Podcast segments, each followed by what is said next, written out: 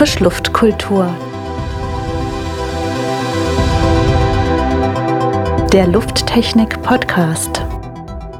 Hallo Stefan. Hey Stefan, grüß dich. Wie geht's dir? Auch ganz gut soweit. Und selbst? Was hast du so gemacht in letzter Zeit? War viel unterwegs. Bisschen Sport gemacht, im Garten rumgehangen. Wie man das von dir so kennt, ne? Ja, ja. Frische Luft ist ja so ein Thema. Ich habe letztens gelesen, frische Luft ist gar nicht so gesund, wenn sie nicht wirklich gesund ist. Also ich habe mal gesagt, wenn ich rausgehe in klare Luft, ist doch alles super, oder?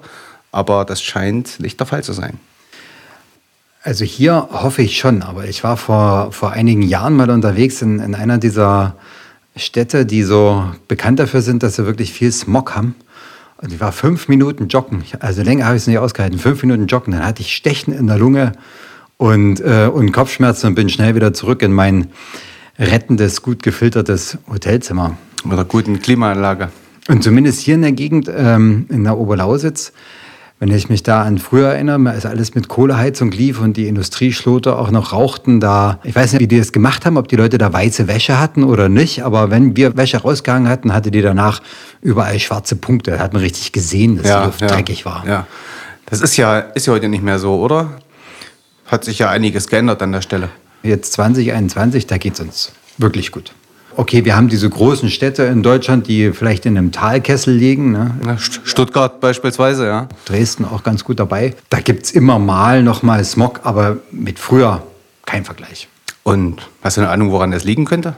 Ja, auch wenn das ein bisschen sperrig klingt. ähm, ich meine, das liegt an der TA Luft.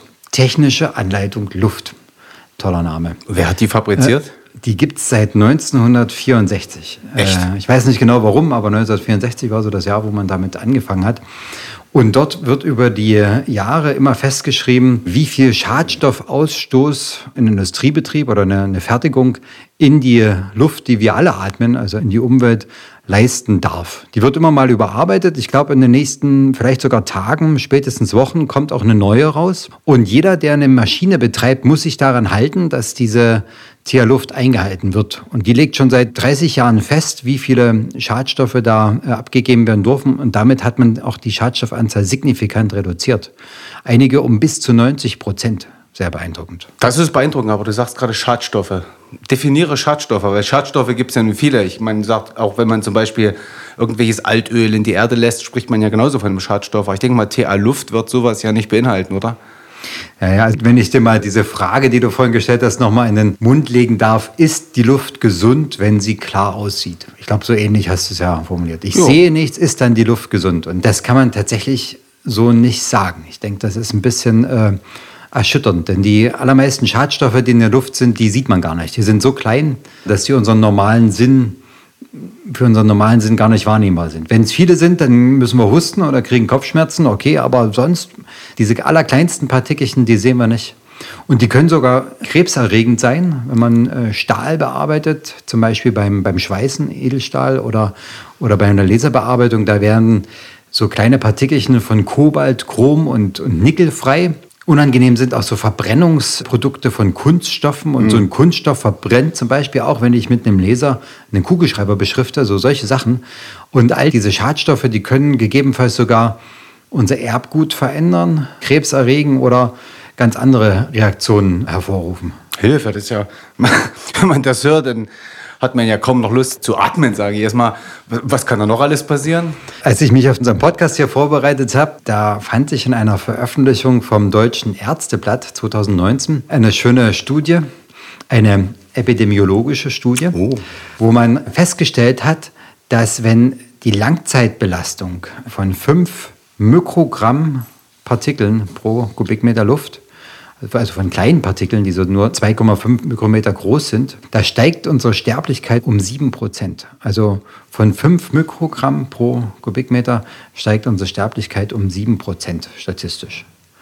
Und zusätzlich zu dem, was ich vorhin schon gesagt hatte mit den Lungenkrankheiten und Herzkrankheiten und dem Krebs, gibt es eben noch weitere Themen. Das haben die da alles aufgestellt. Das liest sich ja wie so ein kleiner Horrorfilm. Äh, Lungenkrebs, Diabetes hat man nachgewiesen, Bluthochdruck, haben ja viele von uns, Schlaganfälle, psychische Erkrankungen, Herzrhythmusstörungen, Da ist äh, Frühgeburt etc. Da ist vieles dabei, wo man manchmal denkt, Mensch, das sind doch so Zivilisationskrankheiten. Man fragt sich, warum man das bekommt. Und da könnte eben die, die Verunreinigung der Luft, hat man da nachgewiesen, eine große Rolle spielen. Die haben dafür als statistische Basis Daten genommen, die man in, in der EU, in der USA und in China gefunden hat und miteinander korreliert. Krankenhausdaten, richtige Krankenhausdaten.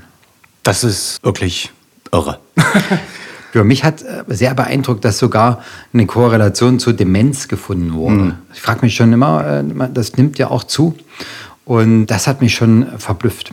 Und obwohl also diese Luft so visuell rauchfrei ist, sein kann, sagt die WHO, dass wenn ich mal die Messwerte mir angucke, und die werden tatsächlich auch veröffentlicht, diese gibt es so PM2,5 Messwerte zum Beispiel der einzelnen Städte. Mhm. Wenn ich da in einer Stadt mit einer sehr hohen Belastung lebe, PM2,5, dann habe ich statistisch eine geringere Lebenserwartung, als wenn ich auf einer, in einer sauberen Stadt lebe.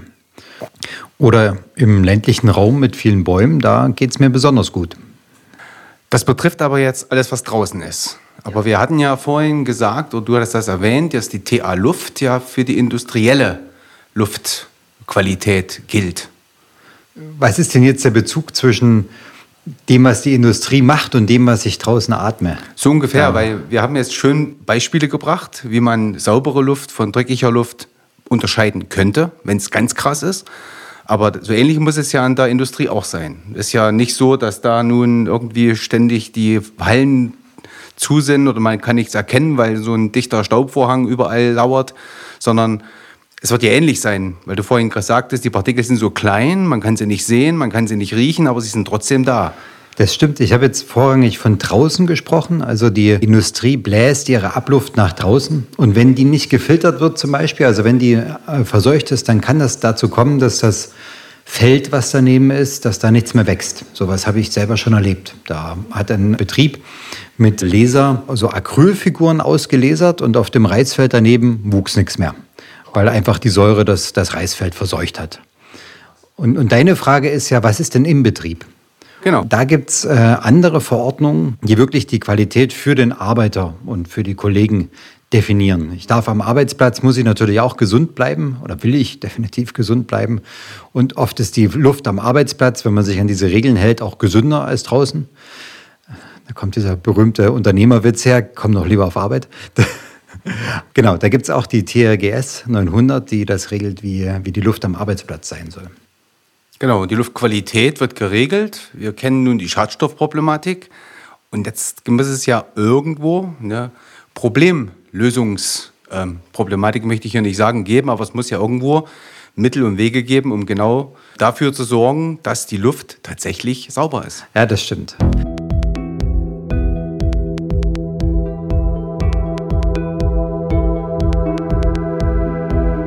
Ich will nicht sagen, dass das abendfüllend wäre, aber sicher podcastfüllend.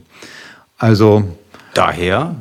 Was hältst du von der Idee, wenn wir den nächsten Mal über so ein Thema machen? Wie filtert man diese Schadstoffe, die ich da tatsächlich habe? Wunderbar. Wunderbarer Gedanke, wunderbare Idee. Ich bin dabei. Und jetzt für heute nochmal, Stefan. Was hat dich denn am meisten beeindruckt? Ich habe Angst. Nein, es ist natürlich schon interessant zu wissen, was einen erwarten kann, wenn man in bestimmten Gebieten unterwegs ist.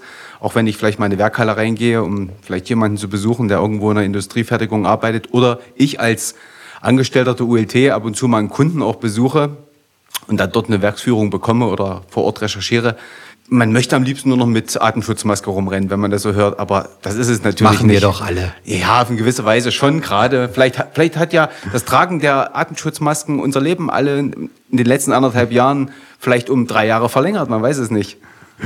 Lass uns mal den Podcast noch ein paar Jahre machen, dann werten okay. wir das mal aus. Dann werden wir es wissen, alles klar. Okay. Bis in bald. In diesem Sinne, ja. tschüss. Ciao.